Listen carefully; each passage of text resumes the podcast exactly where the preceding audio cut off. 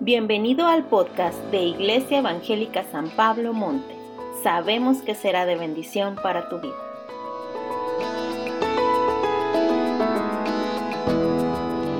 Amén. Vamos a alabar al Señor con todo lo que tenemos.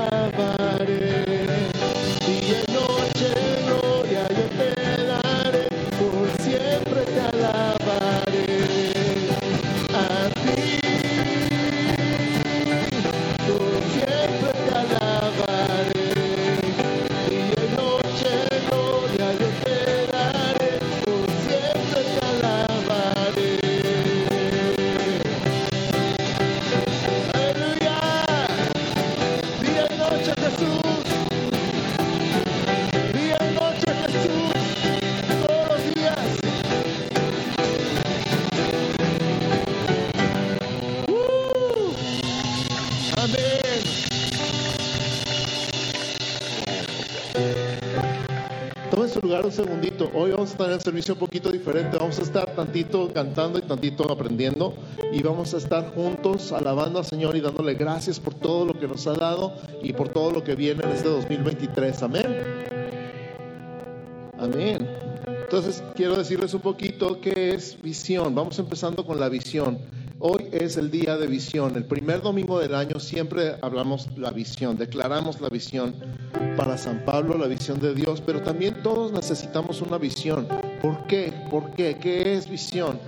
De todas las definiciones que he aprendido de visión en todos los libros y todas las conferencias que, de liderazgo que he escuchado y que he visto, esta definición es la que más me gusta. Es un cuadro mental del futuro. Cada vez que tú cierras tus ojos y te imaginas el futuro, te estás teniendo visión. No todo el mundo sabe tener visión, no todo el mundo puede tener visión. Sin embargo, Dios nos da visión a nosotros. Y todos necesitamos una visión de Dios para nuestra vida. Cuando cierras tus ojos y ves el futuro, dices, Dios, dame una visión para mi vida. Y entonces Dios te muestra un cuadro mental, una imagen mental o una película mental de cómo puede ser tu futuro. Si no tienes visión, entonces no tienes nada que apuntar. Una visión es como poner un blanco en la pared. Por eso necesitamos visión para nuestra vida, para nuestra familia y para nuestra profesión o para nuestro oficio, porque nos pone un blanco en la pared, algo a qué apuntar. Una vez que tenemos una visión dada por Dios, entonces sabemos qué hacer, hacia dónde dirigirnos, qué atacar, cómo prepararnos. Y mi oración es que cada uno de ustedes reciba una visión de parte de Dios para su vida para su familia, para su trabajo, para su ministerio, para su escuela, porque entonces con esa visión pueden aprender y crecer y esforzarse y tener algo por lo que prepararse. Escucha, Dios le dio una visión a Abraham y esa visión fue tantos hijos como las estrellas del cielo o como la arena del mar.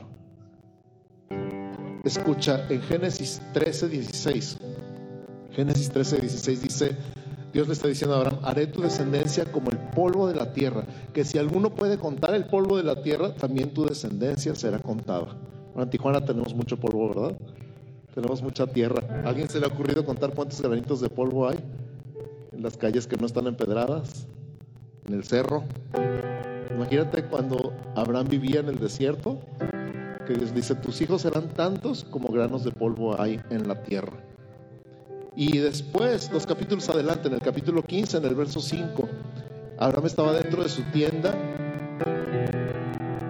y Dios le dice, salte de la tienda. Génesis 15, 5, lo llevó fuera y le dijo, mira ahora los cielos y cuenta las estrellas si las puedes contar. ¿Alguien ha tratado de contar las estrellas? Ahora, aquí en Tijuana, cuando están todas las luces prendidas y está la brisa bien fuerte, no se ve ni una estrella, ¿va? Cuando están las dos luces prendidas y hay una que otra nube, pues a veces dice, dice, ya vi una estrella, qué padre. Pero Abraham vivía en el desierto y todavía no existía la electricidad. Así que alguien ha estado en el desierto, en la rumorosa, en la noche, o en el desierto de Sonora. Alguien ha estado en la carretera manejando de noche cuando todas las estrellas parece que no cabe una más en el cielo. ¿Sí han visto eso? Ahora imagínense Abraham viendo las estrellas en el desierto en la noche. Hasta la Vía Láctea se veía clarita, clarita, clarita. Y Dios le dice, cuéntalas si puedes. Y luego le dice, así será tu descendencia. A partir de ese día, Abraham nunca volvió a ver las estrellas como antes. Cada vez que veía las estrellas, se acordaba de la promesa de Dios, tantos hijos como estrellas en el cielo. Y después, en el capítulo 22, en los versos 15 al 18, Génesis 22 del 15 al 18, a lo mejor quieres apuntar esta porque está padre. Dice, lo llamó el ángel de Jehová a Abraham por segunda vez desde el cielo y le dijo, por mí mismo he jurado, dice Jehová, que por cuanto has hecho esto y no me has rehusado tu hijo, tu único hijo, de cierto te bendeciré y multiplicaré tu descendencia como las estrellas del cielo y como la arena que está a la orilla del mar. Y tu descendencia poseerá las puertas de sus enemigos. En tu simiente serán benditas todas las naciones de la tierra por cuanto obedeciste a mi voz. Qué palabra, sí o no. Qué promesa. ¿Sabes cuál es esa simiente? Jesús. En Jesús son benditas todas las naciones de la tierra. Y ahí estamos incluidos tú y yo. Tú y yo somos parte de la promesa que Dios dio a Abraham en Génesis 22. Y no nada más eso, la Biblia dice que nosotros somos hijos de Abraham, que todos los que hemos creído somos hijos del Padre de la fe, porque Abraham fue llamado el Padre de la fe. Así que Cada vez que Abraham veía el cielo y veía las estrellas, se acordaba de la promesa de Dios. Cada vez que Abraham veía los cerros y la tierra y el polvo, se acordaba de la promesa de Dios. Cada vez que Abraham iba a la playa y veía los granitos de arena en la playa, se acordaba de la promesa de Dios. Eso, amigos, es una visión. Pídele a Dios que te dé una visión para tu vida. Algo con qué correr. La Biblia habla de correr con la visión. Y la Iglesia Evangélica San Pablo tiene una visión. Y esa visión la voy a pronunciar, dice, ser una comunidad de creyentes que funciona bíblicamente para que los propósitos redentores de Cristo se lleven a cabo en el mundo. ¿La quieres repetir conmigo? Una, dos, tres. Ser una comunidad de creyentes que funciona bíblicamente para que los propósitos redentores de Cristo se lleven a cabo en el mundo. Cada vez que cerramos los pastores nuestros ojos y nos imaginamos a la iglesia, nos imaginamos una comunidad. Nos imaginamos una comunidad de creyentes. Nos imaginamos una comunidad de creyentes que funciona bíblicamente, de acuerdo con la palabra de Dios, y que esa comunidad está alcanzando el mundo. la palabra clave es comunidad. Comunidad es tener cosas en común. Y lo que tenemos en común es que somos hijos de Dios, escogidos, amados y perdonados. Lo que tenemos en común es a Jesús, nuestro redentor y nuestro rey. ¿Por qué no te levantas conmigo y gracias Jesús? Gracias Jesús porque tú eres nuestro redentor y nuestro rey. Gracias Jesús, te amamos. Te amamos Jesús. Vamos a cantar al Señor.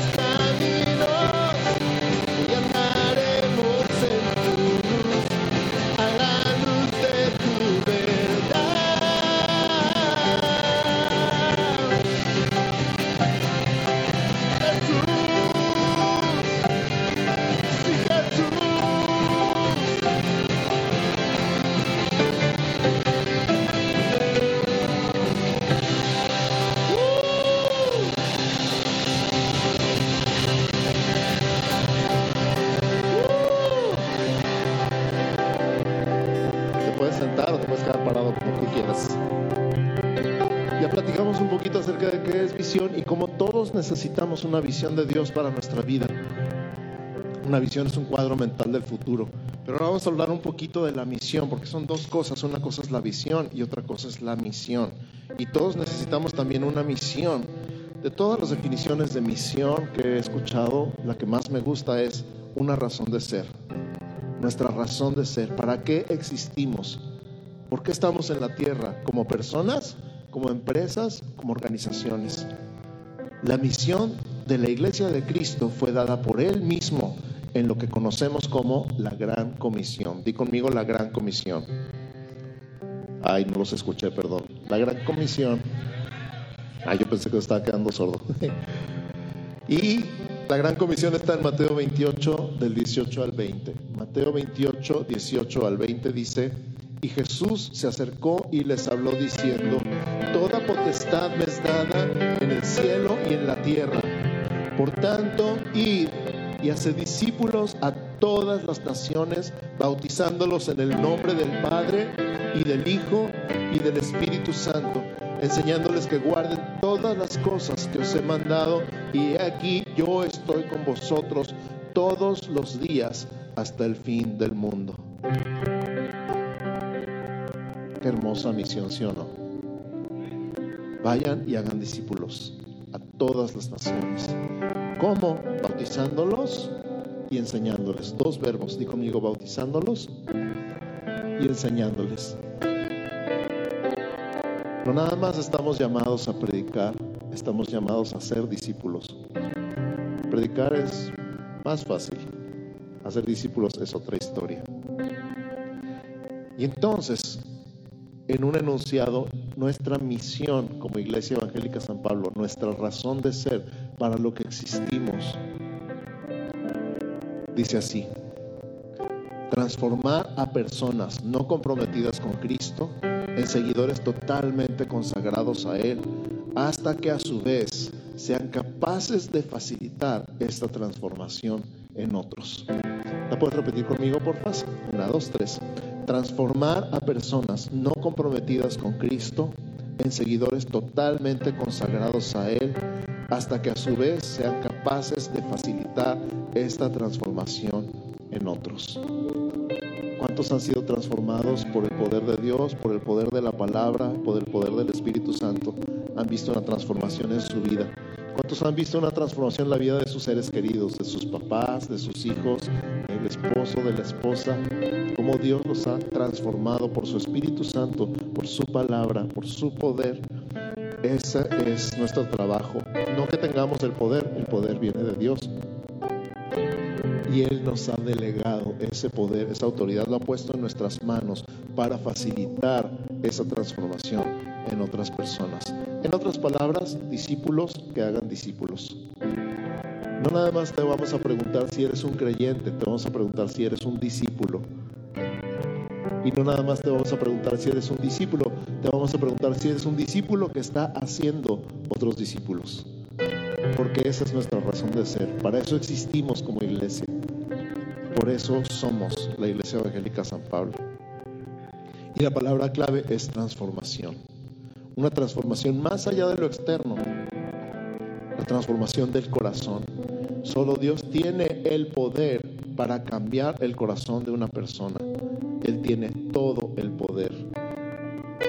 Y somos testigos de eso, ¿verdad que sí? Y vamos a darle gracias a Dios por ese poder transformador en nuestra vida.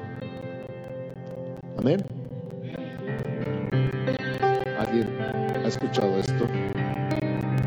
y de noche cantaremos celebrando su poder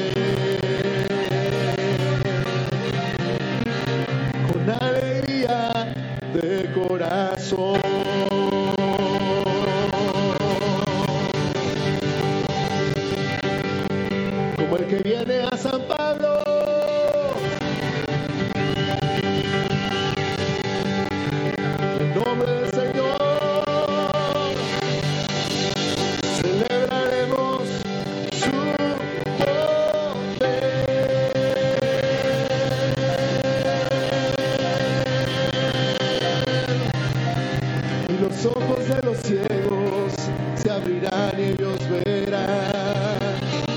Los oídos de los sordos, decláralo,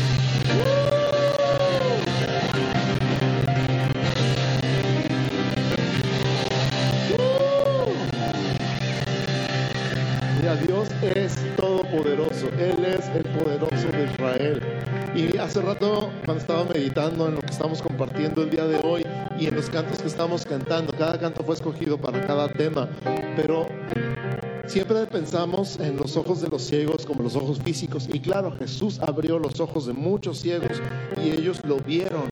Y abrió los oídos de muchos sordos y ellos lo oyeron. Pero estaba yo pensando hace rato en los ciegos espirituales. ¿Cuántas personas hay en el mundo que no pueden ver a Jesús? Algunos quieren y no pueden. Algunos quieren creer en Dios, pero no pueden.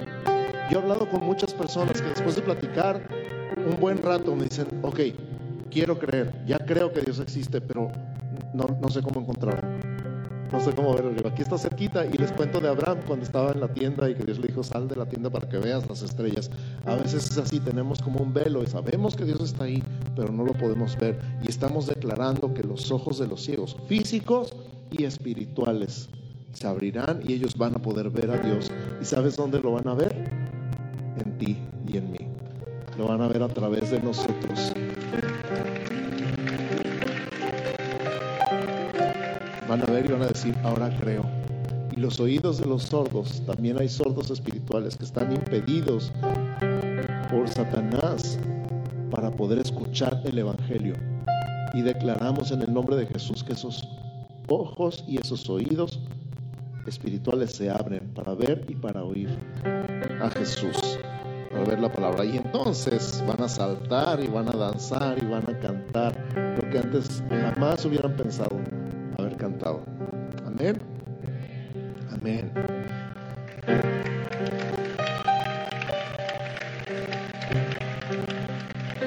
Y vamos a, a pasar a nuestro lema, el lema del 2023. Y antes de pasar al lema del 2023, hay un video que se preparó para anoche, el servicio de fin de año. ¿Cuántos estuvieron el servicio de fin de año anoche? Es todo, qué padre. Y Ustedes ya lo vieron, pero los demás no. Entonces vamos a verlo aquí en la pantalla. ¿Listos para ver el video? Y continuamos. Este fue nuestro 2022, año de la iglesia.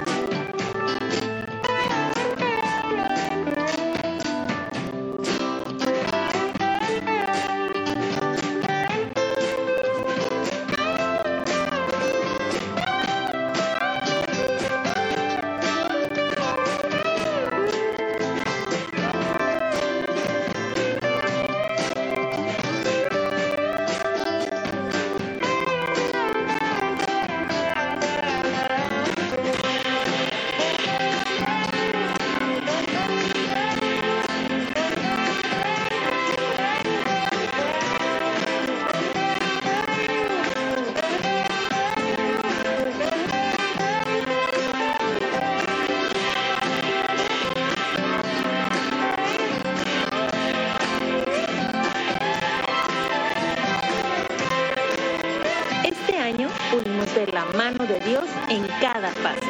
Tuvimos muchos retos y crecimiento. Estamos agradecidos.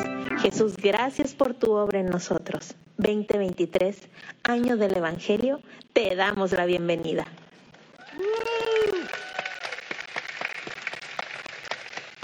Así es, el 2022 fue el año de la iglesia y todo lo que enfocamos, toda la enseñanza en todos los ministerios y departamentos y aquí los domingos se trató de aprender toda la teología, o sea, la doctrina cristiana, toda la enseñanza que dice la Biblia acerca de la iglesia. Aprendimos un montón, ¿verdad que sí?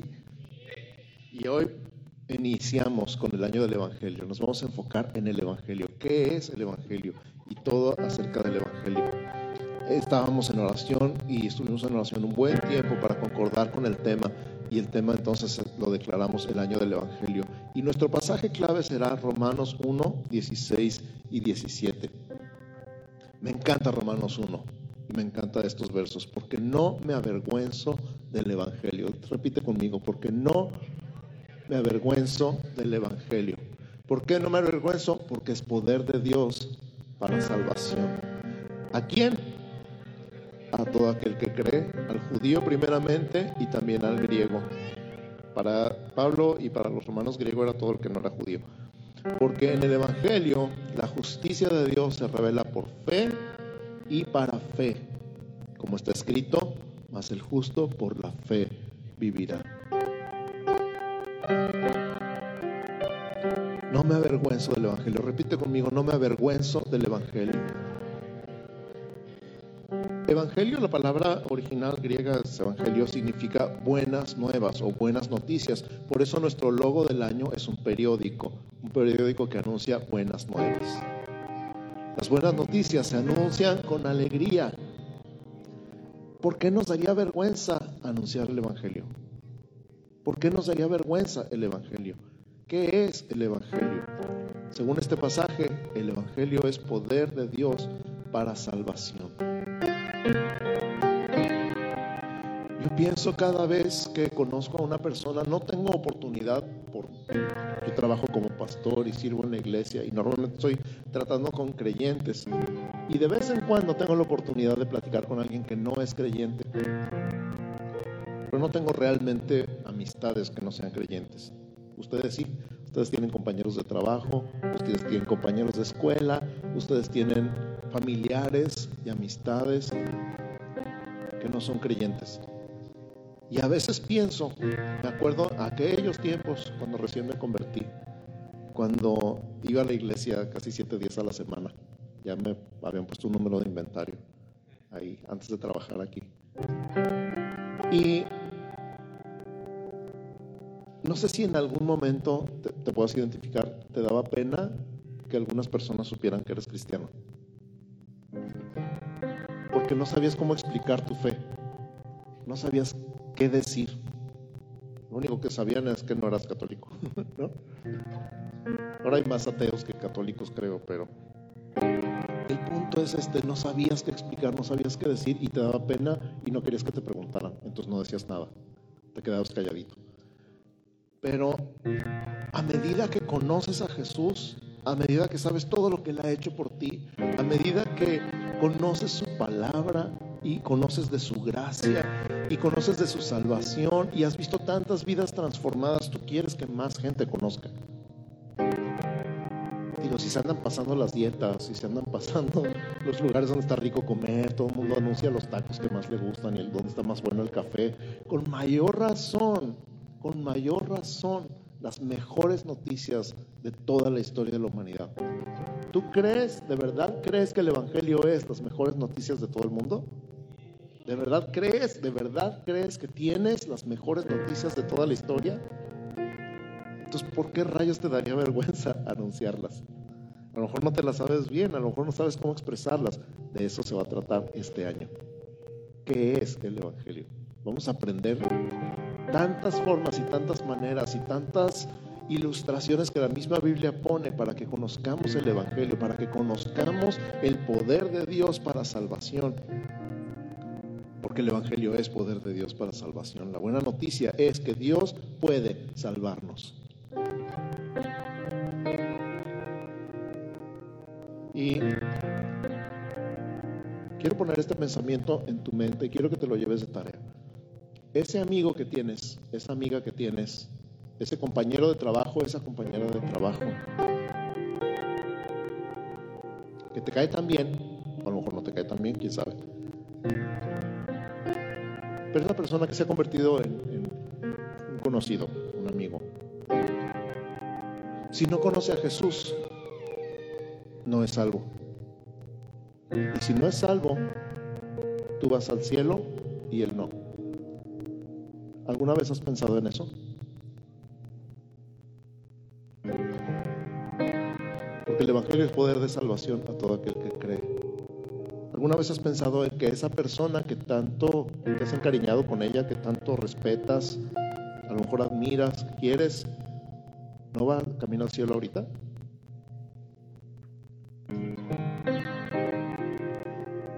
¿Si lo has pensado no? ¿Te ha preocupado? Aunque sea un poquito, como para orar por él o por ella. De eso se trata el Evangelio. Saber que tenemos el poder de parte de Dios para salvación. Dios puede salvarnos y no solamente puede salvarnos, Dios quiere salvarnos. Y no solamente Dios puede y quiere salvarnos, de hecho Dios ya hizo todo lo que tenía que hacer para salvarnos.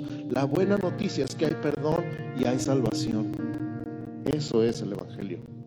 ¿Y para quién? Para todo aquel que cree. Y podemos hablar de creer, o sea, la Biblia está llena de todo el concepto de creer. Pero te voy a poner dos ejemplos nada más. Uno, Juan 3:16, porque de tal manera amó Dios al mundo ha dado a su Hijo unigénito, para que todo aquel que en Él cree no se pierda, mas tenga vida eterna. Lo que tenemos que hacer es ayudar a la gente a creer. Ayudar a la gente a creer. Marcos 16, 15 y 16. A lo mejor quieres anotar esto.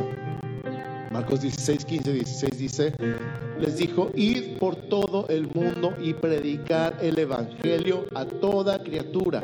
El que creyere y fuere bautizado será salvo, mas el que no creyere será condenado. De esto estamos hablando. Para empezar, ¿tú crees? ¿Tú crees? Levanta tu mano. ¿Tú crees? ¿Tú crees en Jesús?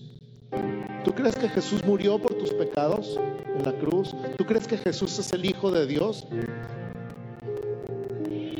¿Tú crees que Jesús es el Señor? Que Él resucitó, que vive para siempre, que en su sangre tienes perdón y redención y justificación y salvación. Es lo que dice aquí, el que creyere y fuere bautizado será salvo, el que no creyere será condenado. Juan 3 dice que ya está condenado porque no creyó. Se queda como estaba. Entonces, ¿por qué? ¿Por qué? ¿Por qué? ¿Por qué? ¿Por qué es así el Evangelio? Dice el mismo versículo, porque en el Evangelio la justicia de Dios se revela por fe y para fe. En otras palabras, necesitamos la justicia de Dios. Nuestra justicia no sirve de nada, no sirve para nada. Todo lo bueno que seas y todas las acciones buenas que tengas, todo lo bueno que puedas hacer durante toda tu vida delante de Dios no sirve de nada. Jesús le dijo a los fariseos en Mateo 5:20, porque os digo que si vuestra justicia no fuere mayor que la de los escribas y fariseos, no entraréis en el reino de los cielos. Todo el mundo admiraba a los escribas y fariseos, todo el mundo quería ser como ellos. Se veían tan santos, se veían tan, tan justos. Y Jesús dice, si su justicia no es mayor que la de ellos, no van a entrar en el reino de los cielos. Pero para ti y para mí, 2 Corintios 5:21 dice, al que no conoció pecado, por nosotros lo hizo pecado, para que nosotros fuésemos hechos justicia de Dios en él. Repite ese pasaje conmigo, por favor.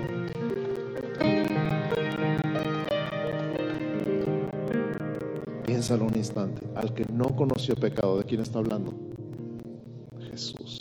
Por nosotros lo hizo pecado. ¿Por quién? Por nosotros. Es más, di por mí.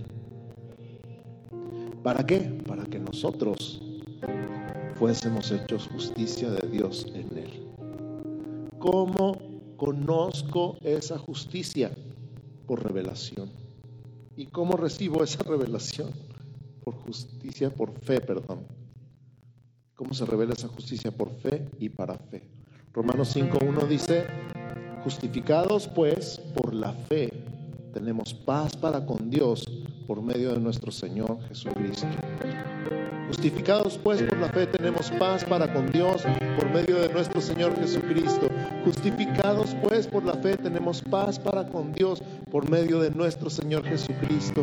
Justificados pues por la fe tenemos paz para con Dios por medio de nuestro Señor Jesucristo.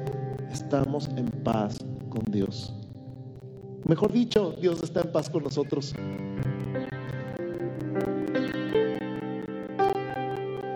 Dale gracias a Jesús que estás en paz con Él.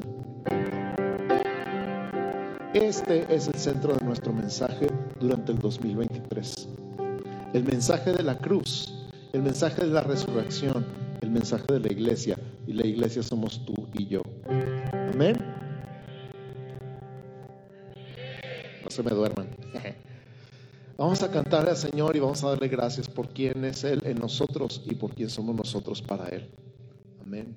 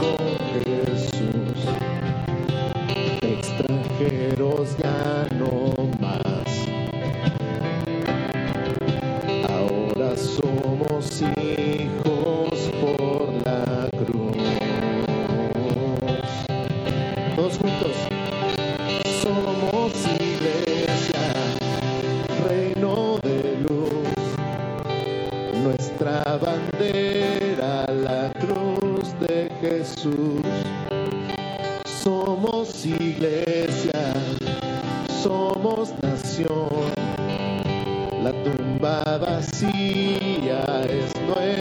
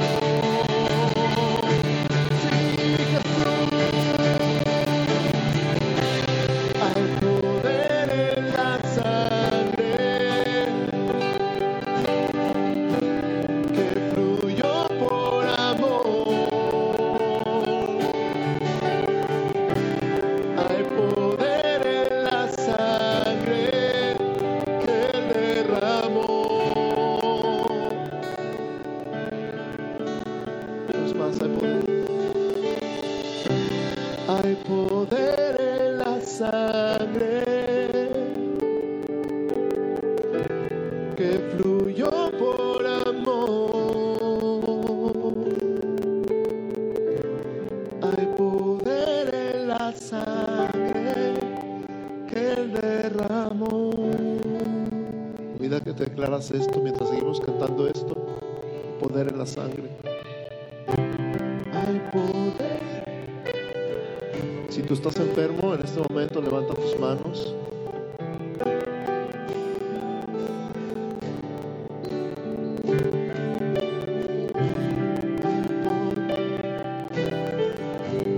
Recuerda, por esta muerte tú tienes vida. Por esta muerte tú tienes vida. Esta muerte tú tienes vida.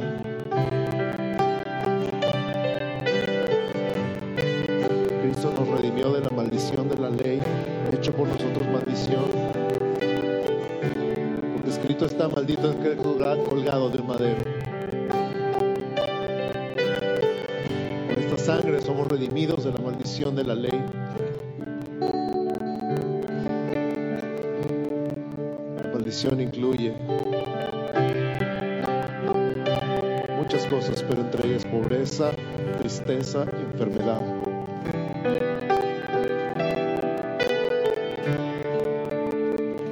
Declara en este momento sobre tu cuerpo, en el nombre de Jesús, el poder de la sangre. No cualquier sangre, la sangre de Jesús, el Hijo de Dios. No cualquier sangre, la sangre de Jesús.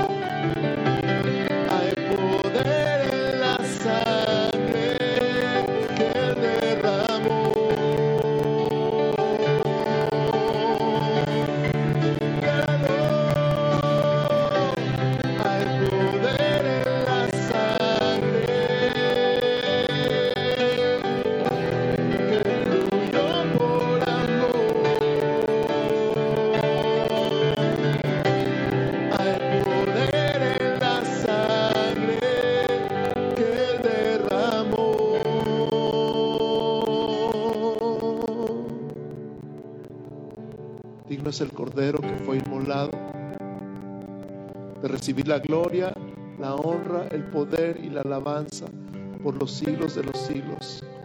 Señor, tú eres digno, porque tú fuiste inmolado y con tu sangre nos has redimido de todo linaje y pueblo y lengua y nación.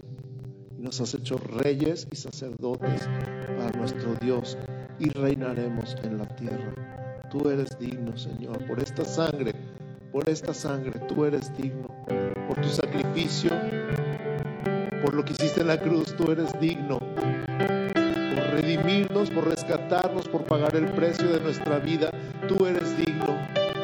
Tú eres digno, Señor, de recibir la gloria, la honra y el poder. Tú eres digno y nosotros te adoramos, te bendecimos, te exaltamos y te damos gracias y te honramos con toda nuestra vida, con todo lo que tenemos, con todo lo que somos, porque tú eres digno, tú eres digno, Jesús, tú eres digno, tú eres digno, Jesús, tú eres digno, Señor.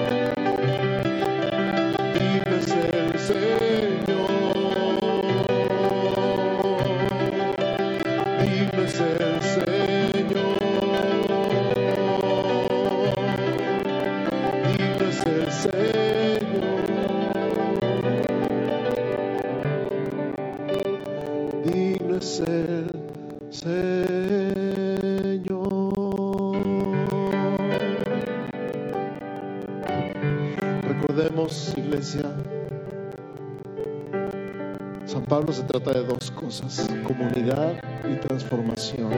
Por la sangre de Jesús, por el sacrificio completo y perfecto de Cristo, por el poder de su Espíritu Santo, somos uno. Somos un pueblo, somos una iglesia por la sangre de Jesús, por su gracia, por su amor, por su poder, por su misericordia. Este año 2023 es el año del Evangelio. No nos avergonzamos del Evangelio, lo anunciamos con alegría, con valor, con seguridad. ¿Por qué? Porque sabemos que es el poder de Dios. Y qué gran poder. El Dios de nuestra salvación ha escogido a la iglesia para llevar su mensaje, las buenas nuevas a todas partes. Iglesia, te declaro en el nombre de Jesús, portadora de buenas nuevas. En el nombre de Jesús, que el Señor te bendiga y te guarde. Que el Señor haga resplandecer su rostro sobre ti y tenga de ti misericordia. Que el Señor alce sobre ti su rostro y ponga en ti paz. En el nombre de Jesús. Amén. Amén. No olviden, el domingo empezamos nuevamente con la escuela dominical. Tenemos clases nuevas, tenemos un ciclo nuevo, tenemos maestros nuevos. No se lo pierdan. Que Dios los bendiga. Buenas tardes a todos.